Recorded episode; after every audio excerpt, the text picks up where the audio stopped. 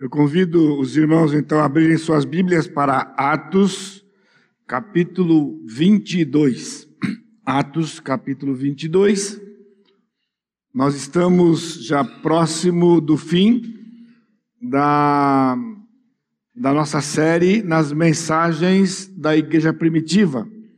Nós estamos na parte desta série em que nós estamos meditando nos discursos, nas mensagens, no livro de Atos, no, com o teor apologético, ou seja, a defesa da fé.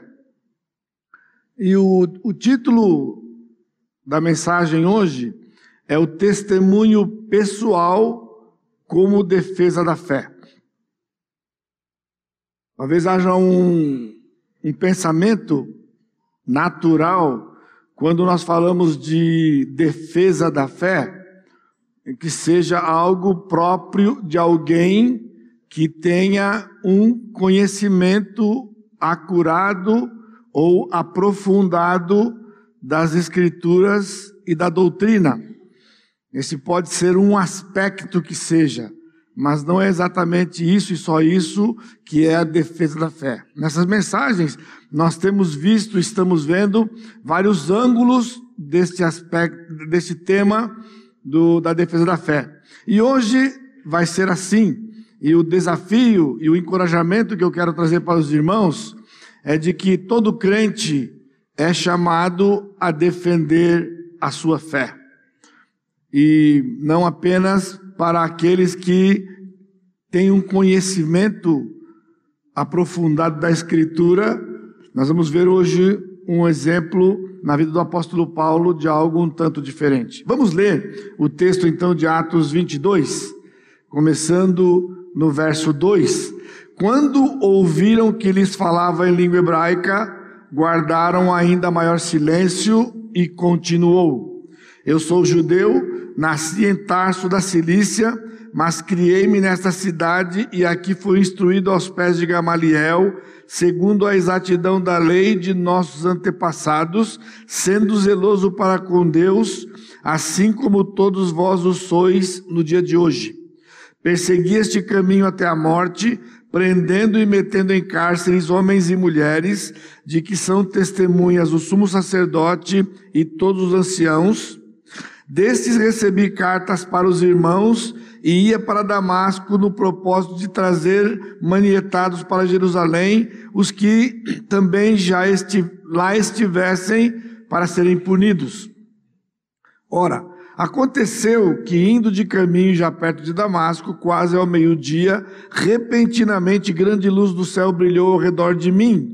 Então caí por terra, ouvindo uma voz que me dizia: Saulo, Saulo, por que me persegues? Perguntei: Quem és tu, Senhor? Ao que me respondeu: Eu sou Jesus o Nazareno, a quem tu persegues. Os que estavam comigo viram a luz, sem contudo perceberem o sentido da voz de quem falava comigo. Então perguntei: Que farei, Senhor? E o Senhor me disse: Levanta-te, entre em Damasco, pois ali te dirão acerca de tudo o que te é ordenado fazer. Tendo ficado cego por causa do fulgor daquela luz, guiado pela mão dos que estavam comigo, cheguei a Damasco. Um homem chamado Ananias, piedoso conforme a lei, tendo bom testemunho de todos os judeus que ali moravam, veio procurar-me e, pondo-se junto a mim, disse: Saulo, irmão, recebe novamente a vista. Nessa mesma hora, recobrei a vista e olhei para ele. Então ele disse: o Deus de nossos pais de antemão te escolheu para conheceres a sua vontade, veres o justo e ouvires uma voz da sua própria boca, porque terás de ser sua testemunha diante de todos os homens das coisas que tens visto e ouvido.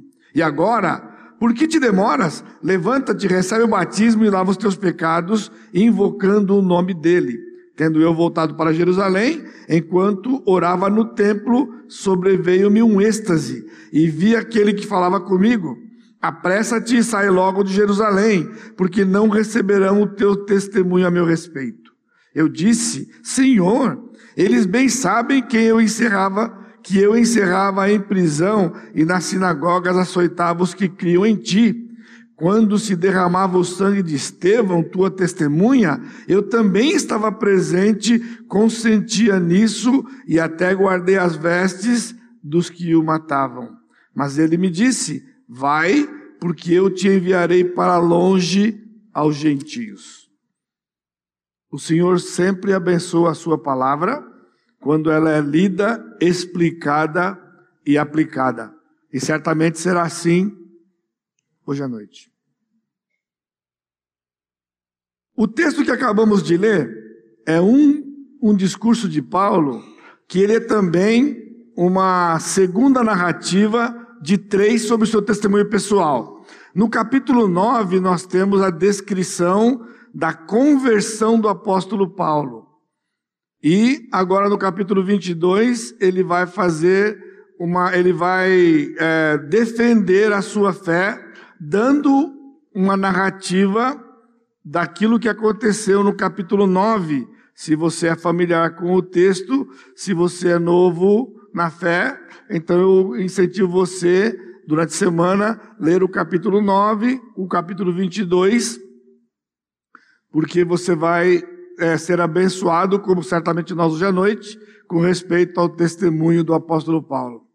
Esses discursos, eles têm grande valor histórico no livro de Atos. Ou seja, o livro de Atos sendo um livro histórico, quando nós estamos lendo aqui, nós estamos lendo uma parte da história da vida do apóstolo Paulo, que depois da sua conversão, passado um tempo, ele foi aprisionado e ia ser morto, e ele foi impedido de ser morto, e então ele vai defender defender-se das acusações que estavam sendo feitas a ele, que nós encontramos no capítulo anterior. Porque o apóstolo Paulo, vindo de Cesareia, ele chega até Jerusalém e ele entra no templo. Só que ele estava acompanhado de um gentio. E quando os judeus viram Paulo acompanhado por esse gentio, eles deduziram de que o gentio havia sido levado para dentro do templo pelo apóstolo Paulo, no caso Saulo, que era um judeu, o que era proibido pela lei. Aqui um desafio para nós, se nós fôssemos é, aplicar cada detalhe, né? Cuidado com as deduções. Porque esta dedução ia custar a vida do apóstolo, porque eles ficaram enfurecidos, né? É muito do temperamento, é muito da cultura judaica, né? Eles, quando a sua lei, quando os seus rituais eram atacados, eles ficavam fora de si e então tinham essas atitudes violentas e queriam matar o apóstolo Paulo. E ele foi salvo pelo centurião, por soldados que logo o acorrentaram e tiraram de circulação. E quando ele ia ser levado preso, ele perguntou para o comandante se ele poderia se defender. Agora nota, ele ia se defender do quê? Ele ia defender a sua fé? Não, ele ia se defender da acusação que estavam fazendo contra ele, de que ele estava profanando o templo do povo de Israel. E então, ele vai trazer esse texto para nós aqui. Então, já é a história dele. Porém, ah, é, esse, esse texto, mais do que o valor histórico, ele tem outros valores para nós que são profundos e têm a ver conosco. Hoje, passado quase dois mil anos, eles nos ajudam a entender o que de fato significa defender a fé. O que de fato é defender a fé? Defendemos a fé quando sabemos expressar em palavras o que foi o nosso encontro com Jesus. Isso aqui poderia ser a nossa grande frase de hoje. Eu poderia ter colocado lá naquelas letras grandes, né? Num slide, que defender, defendemos a nossa fé quando sabemos expressar em palavras o que foi o nosso encontro com Jesus ou o nosso encontro por Jesus. Porque nós encontramos com Jesus, na verdade, nós fomos encontrados por Jesus. Houve um encontro onde o ponto de partida desse encontro não foi nosso, foi dele. Pense nisto. Você defende a sua fé quando você consegue expressar Né? Em palavras, o que Jesus fez na sua vida quando você foi encontrado pelo Senhor. Então, isso, de certa forma, desmonta né, esse aspecto meio que místico da coisa, que defender a fé é uma coisa de pessoas que têm profundo conhecimento bíblico, que sabem articular argumentos para provar a sua fé. Nós estamos vendo aqui uma coisa muito profunda e simples, que diz respeito a cada um de nós, e nos leva a refletir qual é a sua história. Qual é a sua história? O que é que você tem para testemunhar? Testemunha de quê? Isso, isso aqui é algo que nos põe a refletir, porque nós não damos muita importância para isto. Não é? Nós queremos ouvir uma história de qualquer pessoa para termos a certeza se essa pessoa é convertida ou não. Sim, de fato, uma pessoa que é convertida, ela tem que conseguir expressar em palavras para pessoas que estão ao seu redor como foi essa coisa da sua conversão. Isso é legítimo, é legítimo. Portanto, nós deveríamos, deveríamos nos atentar mais, nos preocupar mais quando você discipula alguém, quando você fala de Jesus para alguém, quando você estuda, estuda a Bíblia com alguém, para que você o ajude ou a ajude, de que ela tenha uma história, uma história real, verdadeira, que contenha elementos do que de fato é, no conceito de Deus, o testemunho da fé. Esse discurso, e o que nós vamos ver na próxima vez que eu voltar aqui no capítulo 26, daqui duas semanas, nos fornece então os elementos do testemunho de conversão. Como nos tornamos servos do Senhor e testemunhas da obra efetuada em nossas vidas? Observa aqui. Testemunha de quê? Nós não vimos a crucificação. Então você não pode ser uma testemunha da crucificação. Porque esse fato histórico aconteceu dois mil anos atrás. E eu creio que nenhum de nós estava vivo para dizer, eu testemunhei. Você testemunhou o quê? Talvez você tenha testemunhado o que Deus tem feito na vida de outros. Ah, eu conheci aquela pessoa. Olha,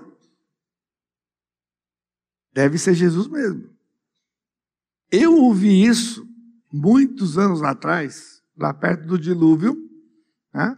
andando com um homem lá no interior do Pernambuco. Eu viajava com ele, eram umas três horas e meia de viagem. E então eu falei com ele a respeito do filho dele. O filho dele, por acaso, é meu cunhado, obviamente casado com a minha irmã, e ele tinha se convertido. Se você ouvir a testemunho do meu cunhado, o testemunho do quê? Do que Deus fez na vida dele, então era mais ou menos assim. Ele era um jovem comum nordestino que via na bagaceira. Sabe o que é viver na bagaceira? Viver na bagaceira é o camarada que vivia embriagado o tempo todo. Da sexta-feira, quando ele terminava as aulas da faculdade, até segunda-feira ele passava anestesiado no grau, bebendo embriagado. E na farra. Aí então ele dormia de sábado para domingo, de domingo para segunda, para acordar sóbrio e ir para a faculdade na segunda-feira. Ele estudava a semana toda e a mesma coisa na semana seguinte. Sexta-feira, quando saía, já ia para o bar com os amigos e dali ele passava de sexta até domingo à noite bebendo e na farra. Tudo que você possa imaginar e que você não pode imaginar acontecia. E um dia o Senhor Jesus Cristo entrou na vida desse homem. E então, logo que ele se converteu, o Senhor colocou uma coisa no coração dele. Eu lhe salvei, mas o que fazer com aqueles amigos seus que viveram com você aqueles anos de universidade e de juventude com a vida que você tinha?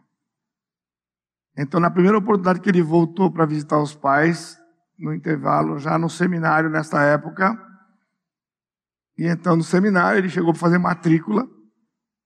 Ele tinha fazer, convertido fazia umas duas semanas. E o senhor o chamou para o ministério. Você imagina. E ele foi para o seminário, chegou lá para a secretária e falou: Eu vim aqui porque eu quero me matricular para poder fazer o curso de teologia. Falou: ah, Pois não, pois não. Foi lá, falou, deu uma folha de sulfite para ele Falou assim: o senhor pega essa folha de sulfite e você escreve seu testemunho. Ele falou: testemunho do quê? O que foi que eu vi que eu tenho que escrever aqui? Ao igrejei, né? E no caso era o, o, o teologês, sei lá, da, da faculdade, né? O testemunho. Testemunho de quê? E ela falou assim: como assim testemunho? Você não sabe o que é o testemunho? Eu falei: eu não sei, o que, que, o que eu tenho que escrever nesse papel aqui, minha senhora? Eu só quero fazer o curso aqui. Bom, então, depois de ter passado por isso, ele pegou novos testamentos, encheu uma caixa e era a sua bagagem para ir para Pernambuco. E chegando em Pernambuco, ele reuniu todos aqueles amigos dele e deu um novo testamento para cada um. Pediu perdão para cada um deles da vida que ele tinha vivido com eles e que agora ele era alguém resgatado e salvo por Jesus Cristo. E ele foi dar o testemunho para aqueles colegas dele. E cada vez que ele ia lá, ele tinha um tempo com os colegas dele para falar de Jesus com os colegas dele. E o pai dele não cria nada dessas coisas, porque o pai dele o conhecia desde muito tempo. E então, viajando com o pai dele, eu falei para ele: então, eu sou né, cunhado do Zé, irmão da Edna, e então, eu vim aqui, eu também sou convertido, né? E o senhor tem visto né, mudança na vida do seu filho, e eu nunca vou esquecer da frase dele. Ele falou assim: então, ele disse que foi o Jesus de Nazaré que mudou a vida dele. Falou: olha, eu não entendo muito, mas eu acho que deve ter sido o galego mesmo que fez isso. O galego era como ele se expressava para falar de Jesus, o pai dele. O, acho que foi o galego mesmo, porque não é o filho que eu conheci. Ele não é o filho que eu conheci. Ele é outra pessoa. Isso é testemunho. Isso é defesa da fé. E ele passou a orar pelo pai dele e o Senhor concedeu a ele esta alegria de ver o pai dele se render aos pés de Jesus, sua mãe e seus irmãos, e hoje o pai dele já está na glória com o Senhor. Sabe o que é isso? É um testemunho de fé. Qual é a sua história? Qual é a sua história? Irmão, irmã, a sua história é importante porque a sua história é a defesa da fé. É fácil nos perdermos na narrativa histórica, ao olharmos para o livro de Atos e lermos essas narrativas simplesmente como uma história contada por Paulo da sua conversão. Esse é, nós vemos aqui o contexto particular de Paulo, mas nós precisamos entender o conteúdo do seu testemunho. Afinal, o que é um testemunho? Quais são esses elementos? O que é uma defesa de uma fé verdadeira? Paulo aqui não estava apenas defendendo sua fé. Essa aqui podia ser outra vez uma outra frase para a nossa mensagem. Paulo aqui não estava apenas defendendo uma fé. Paulo estava pregando o evangelho aos seus ouvintes. Essa mensagem, essa frase é de impacto, irmãos. E aqui logo me veio à mente a mulher samaritana em João 4. O que aquela mulher sabia de teologia? Nada. Mas uma coisa ela sabia. Ao ter conversado com Jesus, ela saiu dali, mesmo sendo uma mulher de má fama, rejeitada pela sociedade, conhecida no pedaço como uma prostituta. Ao ter sido encontrada por Jesus, ela vai encontrar-se com aqueles homens e mulheres da cidade e disse: Vem e vede um homem que falou tudo a meu respeito. Não será porventura ele o Cristo? E ela testemunhou para aqueles homens e mulheres o seu encontro no poço, que talvez tenha demorado 15, 20 minutos, talvez meia hora. E toda aquela cidade se converteu. E chegado um certo momento, eles disseram: Agora não é pelo teu testemunho, mas é por aquilo que nós temos visto e ouvido dele. Isso é forte. Ela mal tinha acabado de encontrar Jesus. E ela estava defendendo a sua fé. Não numa sabatina. Vocês estão entendendo? Não era uma discussão teológica que ela estava participando. Ao ter sido alcançada por Jesus, ela tinha que falar para alguém. Ela tinha que falar para alguém qual é a sua história. E você tem compartilhado com quem a sua história? Quando foi a última vez que você compartilhou a sua história com alguém? Sabe o que é isso? A defesa da fé. A defesa da fé é quando nós pregamos o evangelho para alguém. E pregar o evangelho para alguém é falar de uma obra maravilhosa que o Senhor operou na minha vida. Um cântico do passado, só o poder de Deus pode mudar teu ser. A prova que eu te dou, ele mudou o meu. Não vês que sou feliz seguindo ao Senhor? Nova criatura sou. Nova sou. O poder de Deus que pode transformar você, porque ele me transformou. Por isso esse é o hino, o meu hino e o hino do meu enterro. Jesus me transformou. Jesus me transformou. Ele me transformou e ele tem me transformado.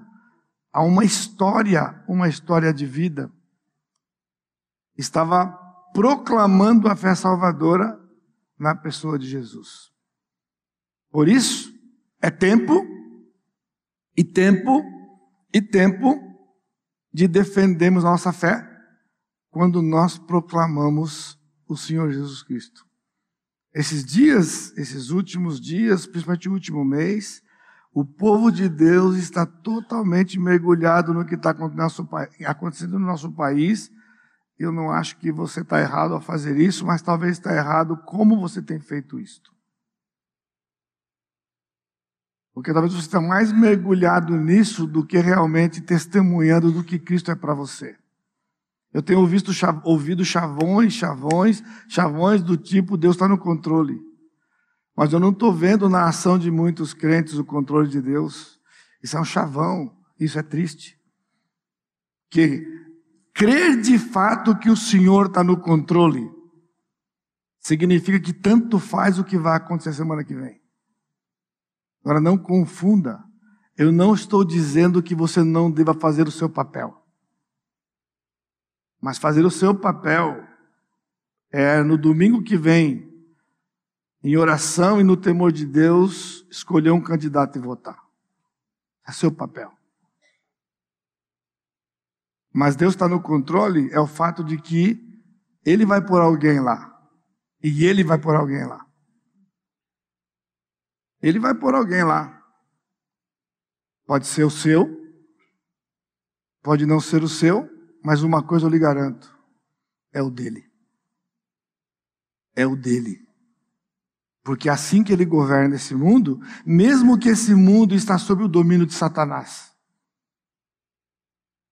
mesmo que este mundo esteja no domínio de Satanás. Por isso, todo crente deve estar preparado para defender sua fé, por um testemunho claro da obra salvadora de Cristo e da transformação operada por tal obra. Todo crente deve estar preparado para defender a sua fé por um testemunho claro da obra salvadora de Cristo e da transformação operada por tal obra. A obra que Jesus fez de lhe salvar é o início de um processo de transformação à semelhança de Jesus, que como nós viveu neste mundo debaixo de uma política. E foi como que ele se comportou. Ele é exemplo para nós, irmãos, também nisso. Ele é exemplo para nós, porque ele viveu debaixo de uma política.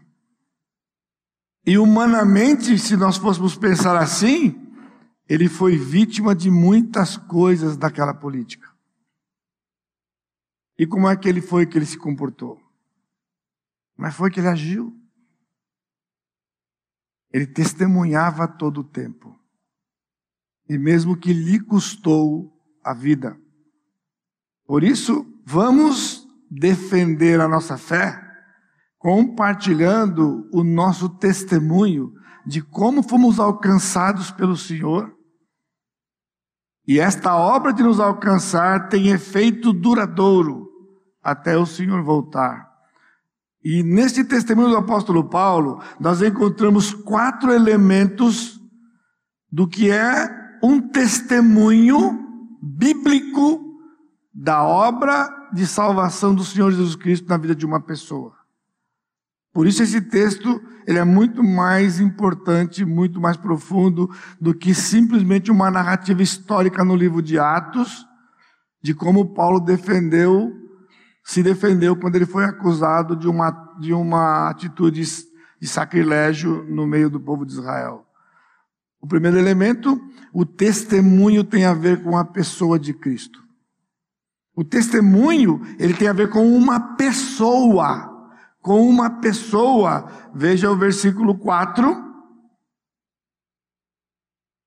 Persegui este caminho até a morte, prendendo e metendo em cárceres homens e mulheres. Quando ele diz perseguir este caminho, como é que alguém persegue um caminho? Caminho é um lugar para ser andado, é para você trilhar. Ele diz: Eu persegui esse caminho.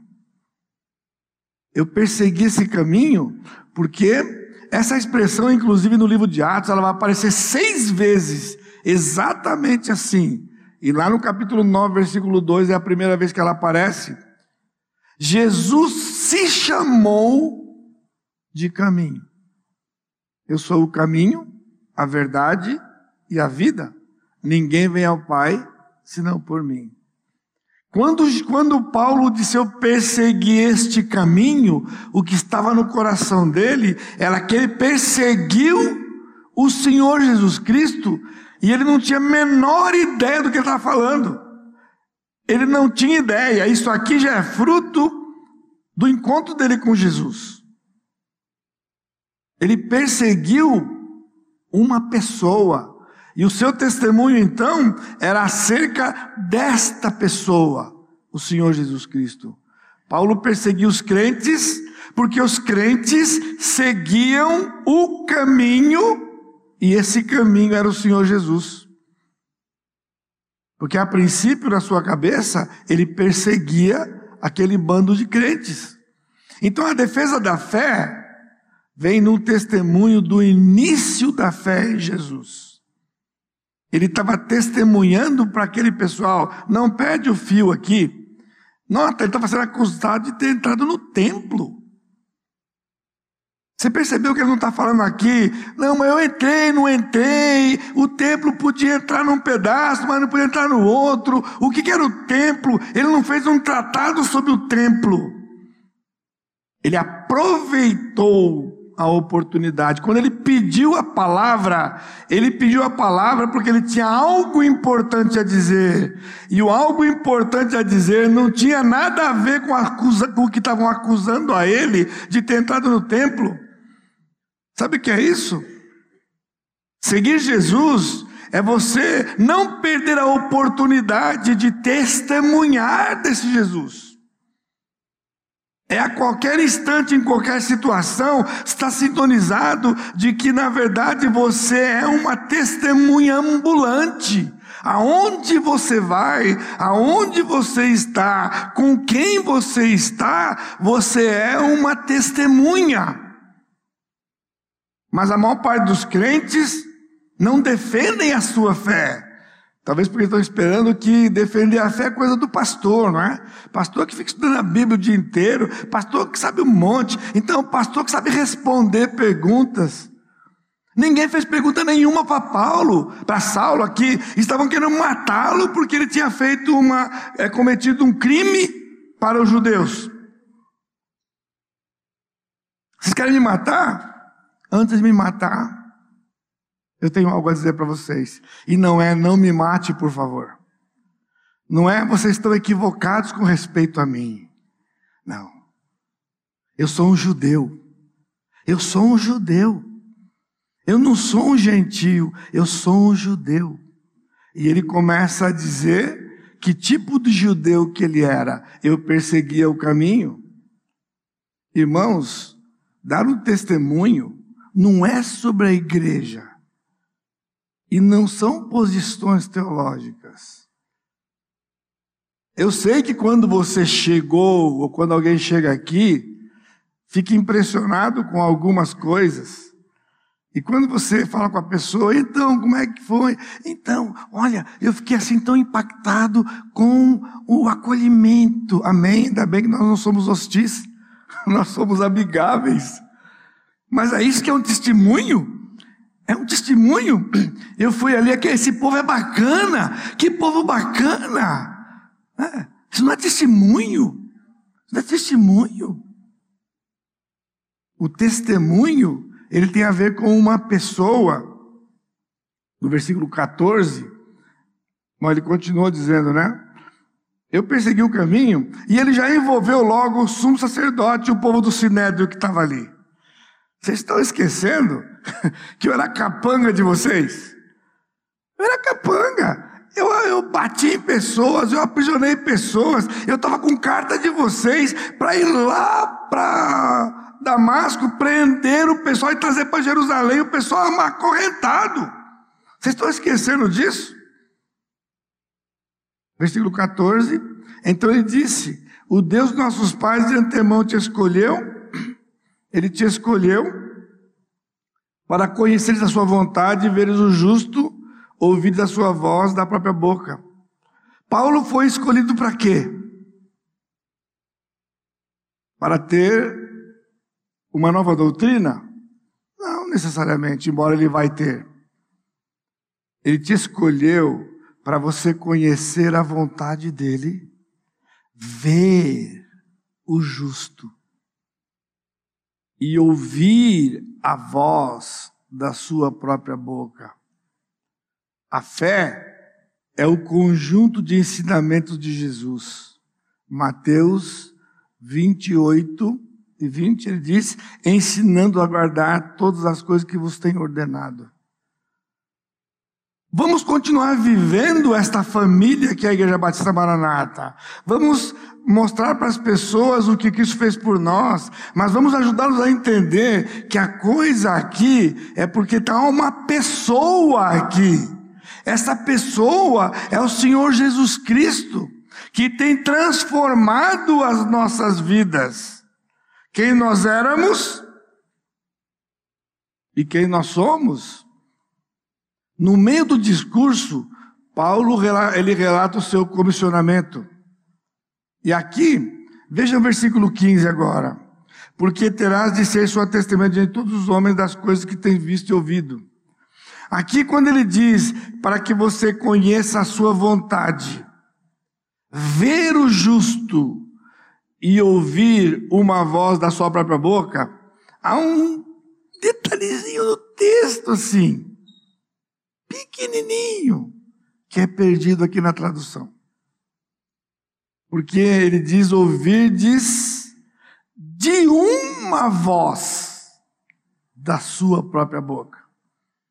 Porque a palavra voz aqui, né? a voz, ela está numa, numa uma flexão aqui na língua que determina posse. Essa voz era a voz de alguém. E esse alguém era o Senhor Jesus, ouvir a voz da própria boca do Senhor. Nós temos que ajudar as pessoas com quem nós compartilhamos a palavra de que ela saia das distrações, dos resultados do que Cristo tem feito, para a pessoa do Cristo que está fazendo, porque ele precisa fazer uma obra na vida daquela pessoa. Porque quando ele for testemunhar, não basta falar, olha, eu vim aqui, eu quero fazer parte dessa igreja, porque essa igreja é bacana. Aí eu fui numa outra igreja lá, e aí e daí não, a coisa não é igreja lá, não é igreja aqui. O que é que você tem a dizer sobre Jesus? O que é que você tem a dizer sobre Jesus? Paulo não estava simplesmente se defendendo, ele proclamava o Senhor Jesus Cristo. Aqui era o testemunho da sua, da sua, da sua conversão. Ele agora deixava de ser perseguidor do caminho para ser um seguidor e proclamador do caminho. Você um dia era alguém sem Jesus, inimigo de Deus, e você foi encontrado pelo Senhor e foi adotado na família do Senhor. O segundo elemento é que o testemunho começa com a descrição de quem era antes. Essa parte aqui, irmãos, é muito importante do testemunho do apóstolo Paulo. Quando ele começou a narrar quem ele era naquela época, um perseguidor, né? Porque a conversão implica numa mudança de direção para lugares opostos. Eu era assim. Eu era assim. E como é que você era? A salvação em Jesus, quando você expressa em palavras o seu testemunho, tem que ter o conteúdo do poder do Senhor. Quando você narra quem você era, a dificuldade é que nos tempos modernos, já de algumas décadas, pessoas têm vindo a Jesus sem convicção de pecado. Eles vêm por causa de um ambiente, eles vêm por causa de uma acolhida, eles vêm por causa de uma carência que há no mundo. O mundo é impessoal, o mundo é egoísta. Quando encontra lugar onde pessoas se interessam por pessoas, isso pode roubar a cena. Roubar a cena. Que cena? A cena de que ele não está entendendo de que há um problema. Há um problema, e esse problema chama-se pecado. Paulo fala do seu zelo pelo judaísmo. Ele castigava e punia pessoas como serviço a Deus. O que, que Paulo está dizendo? Paulo estava mostrando para aqueles homens que eles eram zeló, ele era zeloso no passado, como eles estavam agora, mas na verdade ele está narrando um texto que vai ser um texto base para toda a era da igreja por quase dois mil anos, para mostrar que se um homem como ele foi salvo, ele pode salvar qualquer pessoa. Qualquer pessoa. Não há alguém que não possa ser salvo por Senhor. Porém, o lado oposto é alguém chegar para Jesus, tipo, eu já estou quase pronto, eu só preciso aceitar Jesus. Eu só preciso. O que, que tem que fazer? Tem que batizar? Tem que batizar? Vocês estão olhando para mim? Vocês estão com medo de responder? Tem que batizar? Estão com medo, né? Não precisa ficar com medo, não, não é pegadinha, não. Tem que batizar, mas esse não é o primeiro passo. Quem é batizado é discípulo. O discípulo tem que ser batizado. Antes de se batizar, você tem que deixar de ser quem você é. E quem você é? Um pecador. Mas o povo tem medo de pregar o evangelho. E cada vez que eu testemunho para você como eu prego, você fala: esse pastor é maluco. Consigo falar de Jesus para alguém sem dizer a condição dessa pessoa. Porque todo mundo acha que eu, eu, eu, tudo bem, eu não sou um santo, mas também não sou um cara complicado. Então você não precisa de Jesus. Falando do evangelho para uma criança sete anos de idade, me procurou para poder, que ele queria aceitar Jesus. Os pais estavam apavorados, assim, estavam lá esfregando, mãe, meu filho, agora, agora. E aí eu tinha uma notícia, uma notícia ruim, porque quando o menino chegou, eu não sei porquê, eu podia ter ficado tão alegre, né? Tão empolgado, mas eu não sei porquê. Eu falei para ele assim: você tem pecado? Ele falou assim: não. Não. Eu falei: Não. Então você não precisa de Jesus. Ah, é? É?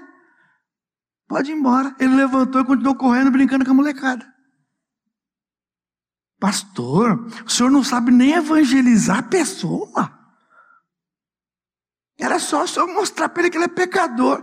Se eu falasse para ele, daí induziu o menino, não quer. Você entendeu? Falei, então faz o seguinte: vai. O dia que você achar que você tem pecado, você volta a falar comigo. Beleza? Beleza. E ele saiu. E foi embora. Aí você fala assim, pastor, e se esse menino morre sem se converter, pastor? E se esse menino é atropelado no outro dia, a sua cabeça? O senhor não podia ter perdido essa chance. Que chance? O senhor não perde o eleito. Agora, o que eu não podia era deixar de dar notícia para ele. Seis meses depois ele voltou. Então eu vim aqui porque eu quero aceitar Jesus. É? Você tem pecado? Tenho. Tenho. Ah, você tem? E que pecado? Sou desobediente. Quando ele falou, eu falei: chega, chega, chega. Você precisa de Jesus agora! Agora! Nem deixei da lista toda. Tá bom. Você é pecador? Então você precisa de Jesus. Paulo está dizendo aqui para aqueles homens que ele era um pecador, como eles são agora. Ele aprisionava, açoitava pessoas. Aí você fala, mas eu não tenho um testemunho desse. Lembra do capítulo 8, quando o pastor Sacha terminou semana passada, capítulo 7, começo capítulo 8? O pessoal que apedrejava Estevão colocou os pés as, as suas roupas aos pés de um homem chamado Saulo. E Saulo disse aqui: Eu estava lá e eu consentia com a morte de Estevão. Eu era um pecador. Isso é um testemunho. Convicção de pecado. Por isso que a igreja do Senhor Jesus Cristo tem sofrido. Porque pessoas chegam alegre chegam sorrindo, quando deviam chegar chorando. Sabe por que eles chegam sorrindo? Porque você está oferecendo para eles uma coisa tão maravilhosa para alguém que já estava quase pronto. Era só um detalhezinho de aceitar Jesus, batizar, fazer parte da igreja e começar a trabalhar. Não é assim, irmãos. Eu sofri durante boa parte da minha vida quando eu lia para textos como esse. Porque o meu testemunho era um testemunho. Era um testemunho. Nasci no, nasci num lar cristão. Meu pai se converteu com dois anos, eu tinha dois anos de idade. Fui criado na igreja. Com 12 anos, eu aceitei Jesus. Pessoal, isso não derruba, não derruba mosquito, não derruba nenhum um pernilongo. O de Paulo derruba um 747. Um avião 747 cai quando ele fala um negócio desse. Então era assim. Eu ia eu era tímido. Sabe por quê? Porque eu não entendia. Na verdade, eu me lembro como se fosse hoje, quando com 12 anos eu vim aos pés de Jesus. Eu fui criado num lar cristão de fato. Mas eu fui para Jesus porque numa certa tarde eu tive uma consciência profunda do meu pecado que eu não tinha a menor noção do que era, mas eu sabia que o negócio era feio e profundo. Por umas poucas coisas. E desesperado eu entrei na minha casa e falei para minha mãe: eu preciso de Jesus agora, ora comigo porque eu quero me entregar para Jesus. Porque eu preciso que Ele perdoe os meus pecados. Mais tarde, passados anos, eu fui entender outras coisas. Eu não tinha um testemunho tão forte quanto do apóstolo Paulo, e talvez seja o seu caso, de você falar: como é que eu vou defender minha fé com um testemunho como o meu? Então, meu testemunho já foi elaborado, hoje ele já é elaborado. Né? Eu nasci num berço evangélico, mas o meu berço tinha gradinha. Meu berço era cheio de grade, já começa por aí. Não era um bercinho qualquer, o meu tinha grade. Eu tinha que ficar preso ali, porque se me soltasse, era. A coisa era feia. E mais ainda, essa semana alguém me mostrou uma, uma reportagem, sei do que. Eu morava no Morro do Querosene. Eu só não fui um bandido pela graça do Senhor. Porque eu tinha tudo para ser um bandido onde eu morava. Mas o Senhor tinha um plano para mim. Que não era tirar a vida de pessoas. Era ser um instrumento para que pessoas tivessem vida e vida eterna.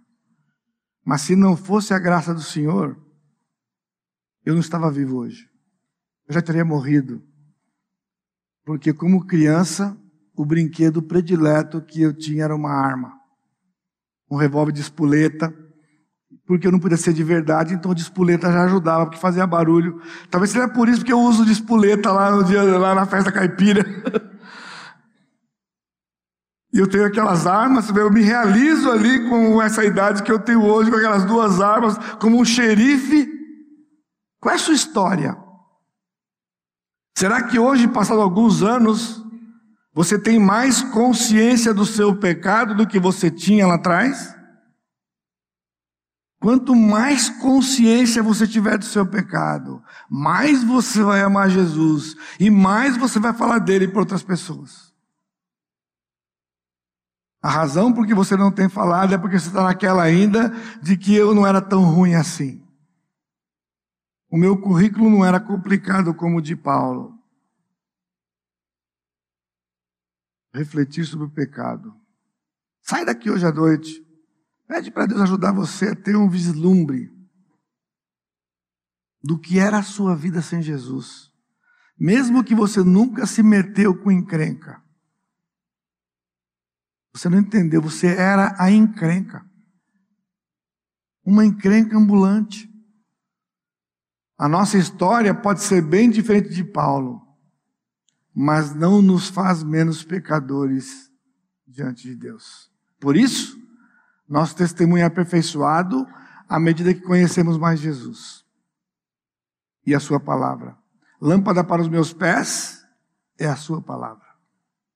Entra num quarto escuro. E você vai se sentir bem lá. Talvez você sinta um cheiro estranho. Mas está escuro. Coloca uma lâmpada de 15 velas. E você vai descobrir que ele não estava tão limpo quanto você achava. Dá uma varrida. Está melhor? Mas coloque uma lâmpada de 60 velas. 60 watts.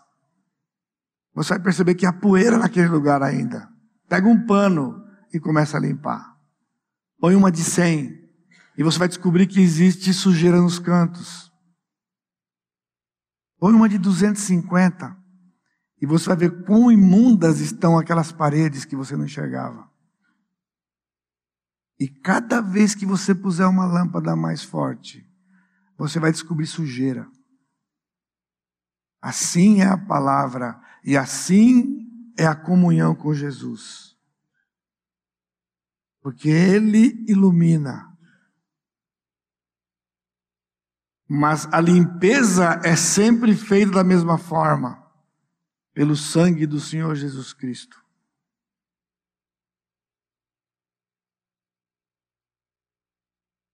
O seu plano e o nosso coração perverso, sabia? O seu coração, eu li hoje um texto em Provérbios. E a gente pensa que não tem nada a ver conosco, mas tem tudo a ver conosco. Pecaminoso idólatra. Nós matamos, irmãos, nós roubamos, nós adulteramos de acordo com o espírito da lei. Essa é a nossa realidade. Jesus mostrou para aquelas pessoas que o problema não eram simplesmente os atos, mas as intenções os pensamentos, as motivações. E não sobra ninguém. Isso nos nivela a sermos pecadores carecentes do Senhor Jesus Cristo. E isso então torna a obra do Senhor valiosa para as nossas vidas. Terceiro elemento, o testemunho converge para o encontro com Cristo. Não há um testemunho bíblico se ele não convergir aqui. É uma pessoa, segundo, ele começa como era antes, mas tem um ponto de virada. Quando a gente vai preparar alguém para batizar, eles dão testemunho, e muitas vezes não tem um ponto de virada. Por quê? Porque fala assim, ah, então, eu cheguei aqui, encontrei a igreja, então, gostei, eu quero ficar aqui. É, eu já descobri que eu sou pecador. Todo testemunho genuíno culmina com o encontro por Jesus. As circunstâncias são diferentes para cada um, mas o encontro e o momento da conversão têm os mesmos elementos. Ninguém é salvo se não for encontrado por Jesus. Ninguém é salvo se ele não encontrar Jesus. Zaqueu não conhecia Jesus. Ele ouvia falar, ele estava curioso e ele queria ver Jesus. E ele soube que ele ia passar numa certa rua, numa parada, e ele por conta de uma de uma um problema pessoal, que eu acho que eu entendo bem, ele teve que subir numa árvore para ver Jesus passar. Porque ele queria ver Jesus. O texto diz que ele queria ver Jesus. Mas quando Jesus passou, ele parou, levantou a cabeça e viu aquela cena ridícula. Um fiscal de imposto de renda, de gravata, em cima de uma árvore, para ver que Jesus ia passar. O cara era rico, fiscal de imposto de renda, trabalhando, todo engravatado. Ele nem subiu na árvore. E o Senhor disse o que para ele? Zaqueu, desce depressa. Sabe qual é o detalhe? Zaqueu não conhecia Jesus, mas ele acaba de descobrir que Jesus conhecia ele. E esse é o ponto. O ponto não é conhecer Jesus, o ponto é ser conhecido dele. Ele disse: Muitos me dirão naquele dia, em teu nome não fizemos isto, tal. Então lhes direi explicitamente: Apartai-vos de mim, porque nunca vos conheci. E ele desceu, vou ficar na sua casa hoje. E lá na casa, diante de Jesus, lembra da história? Ele pediu a palavra, ele levantou e ele disse: Eu sou um ladrão. Eu sou um ladrão. E eu não sou um ladrãozinho, eu sou um ladrãozão.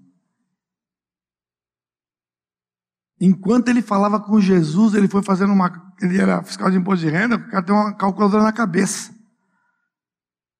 Enquanto ele conversava com Jesus, ele descobriu que metade do que ele tinha era roubo puro.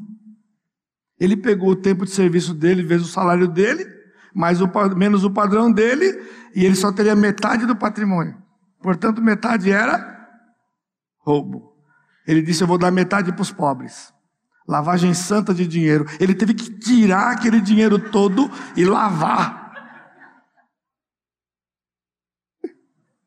Eu tenho que me desfazer desse dinheiro. Não pode queimar, a pessoa queimar dinheiro. É contravenção penal. Não pode. Vai dar para o rico? Dá para o pobre. Ah, você pensou que ele estava fazendo esmola? Você pensou que ele estava comprando a salvação? Não, era convicção de pecado. Convicção de um pecador.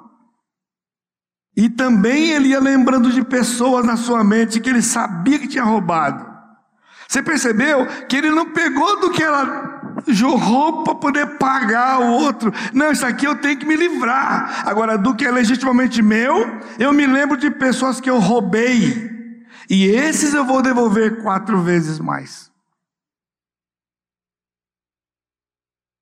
Se você der uma vasculhada na lei do Velho Testamento, todo roubo tinha a mesma pena.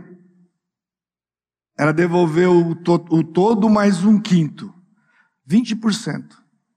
Só há um detalhe numa lei que alguém que roubava tinha que devolver quatro vezes. Estava na lei. E esse cara nem conhecia a lei. Porque ele era um fiscal de imposto de renda. Era a lei do flagrante. Quando era pego em flagrante, tinha que devolver quatro vezes mais. Quando aquele homem jantou com Jesus, ele se viu pego em flagrante, sem Jesus dar uma palavra para ele, só pela presença de Jesus. Isso é conversão. Quando você fica diante do Senhor Jesus Cristo, você entende quem você é. Mas infelizmente, alguns ainda estão olhando para outras pessoas. Então você não está diante de Jesus. Porque se você está diante de Jesus e vendo o pecado de outras pessoas, não é o ponto. Zaqueu não disse o sistema é assim. Zaqueu não disse todo fiscal como eu rouba. Uns mais, outros menos. Outros menos. Ele disse: Eu fui pego com a mão na massa. E por isso eu vou devolver quatro vezes. E então, após essa declaração, Jesus pediu a palavra e disse: Hoje houve salvação nesta casa porque este é também filho de Abraão. Você está entendendo que é um testemunho? Ele converge em Jesus.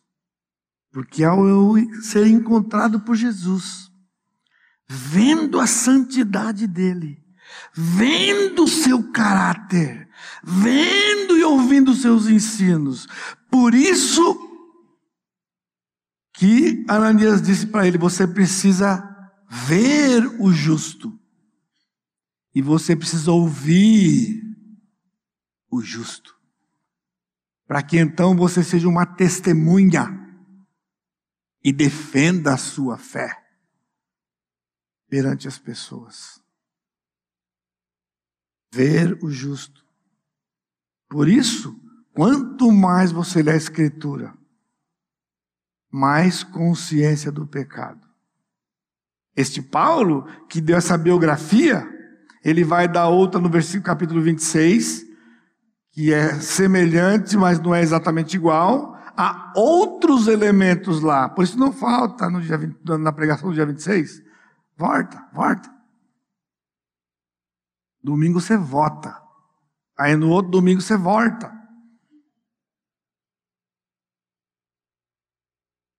Quando ele escreveu a última carta dele, ele disse: Porque Cristo veio ao mundo para salvar os pecadores, dos quais eu sou o principal.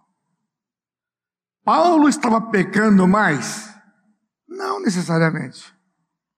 Paulo estava dando, estava tendo consciência do seu pecado.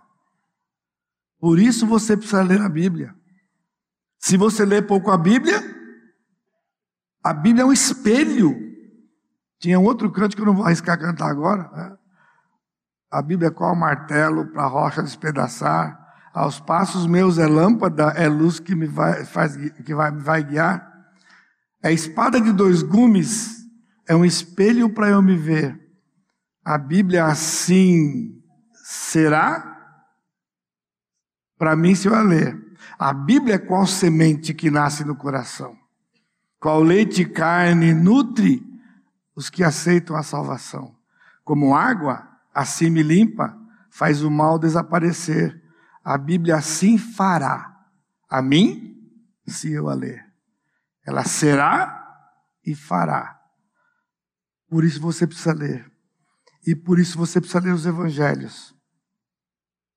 E aí você vai dando conta do pecado, e vai confessando e vai crescendo à semelhança do Senhor Jesus Cristo. A luz forte ao meio-dia que ele cita aqui era a sua circunstância. Era meio-dia, irmãos, meio-dia, hora do sol mais forte. Você imagina a luz que ele viu. Ele ficou cego daquela luz. Ele ficou cego. Mas os elementos essenciais estão presentes aqui na narrativa. Paciência um pouquinho, estou indo. A palavra de Deus, versículo 7. Então caí por terra ouvindo uma voz que me dizia: Saulo, Saulo, por que me, me persegues? Esse encontro com Jesus tem que ter a palavra de Deus. A confrontação com o pecado. Ele disse: Saulo, Saulo, por que me persegues? Ele confrontou Saulo com o seu pecado. Aqui é interessante porque Saulo perseguiu os crentes. Eu queria ouvir de Jesus. Você me persegue. Eu queria que você lembrasse isso essa semana. Jesus leva para si. Se alguém faz mal para você, fez para ele. Então você não precisa ficar preocupado. Ele sabe como defender você. Ele sabe como lhe poupar. Que diferença faz?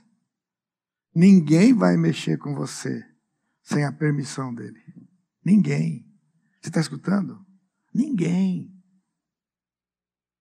Porque aqueles que morreram e foram aprisionados por Paulo, foram aprisionados e amarrados por Saulo, foi porque o Senhor permitiu.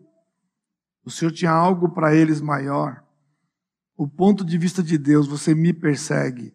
A voz era de Jesus, eu sou Jesus. Quem és tu, Senhor? Eu sou Jesus. Paulo foi encontrado por Jesus, não foi Paulo que encontrou Jesus. Ele, ele designou de antemão para conhecer, ver e ouvir. Reconhecer Jesus como Senhor. Veja o versículo 10. Então perguntei: Que farei, Senhor?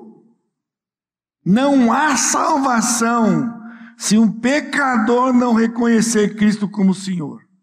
Não basta reconhecer que ele foi um bom, que ele foi profeta, ele é Deus. E desde esse momento, Paulo, Saulo passa a chamá-lo de Senhor. Paulo não só o chama de Senhor, ele também obedece à voz do Senhor, versículo 16.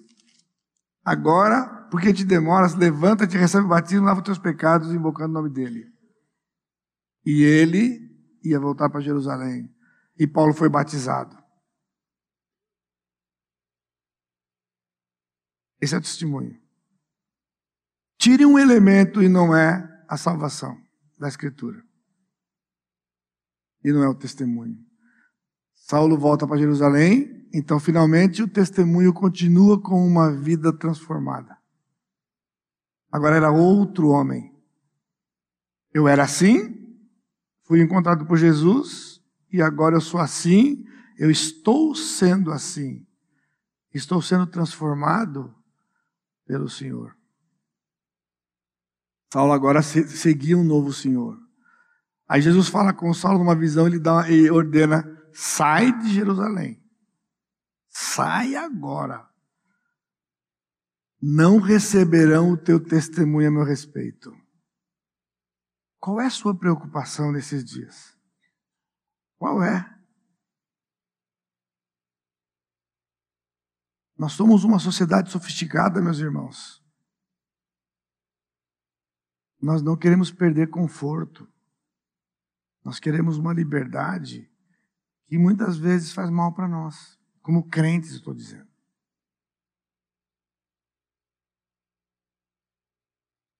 Hoje o evangelho é pregado, vem para Jesus e vai dar tudo certo na sua vida. E aos milhares estão vindo. A mensagem de Deus é outra. Pai, porque esse é para mim o vaso escolhido e eu lhe mostrarei quanto importa sofrer pelo meu nome. Você vinha? Você teria vindo? Você vai sofrer. Você vai sofrer. Nós poderemos sofrer. Eles eram como Paulo, como Saulo, cegos. Saulo quis argumentar: Senhor, não é possível. Ele sabe quem eu era. Ele tinha acabado de dizer quem ele era. Sabe o que é isso aqui? A simplicidade do novo convertido. Agora eu conto, todo mundo acredita. Todo mundo vai acreditar. Ele disse, Saulo, fi, vai embora.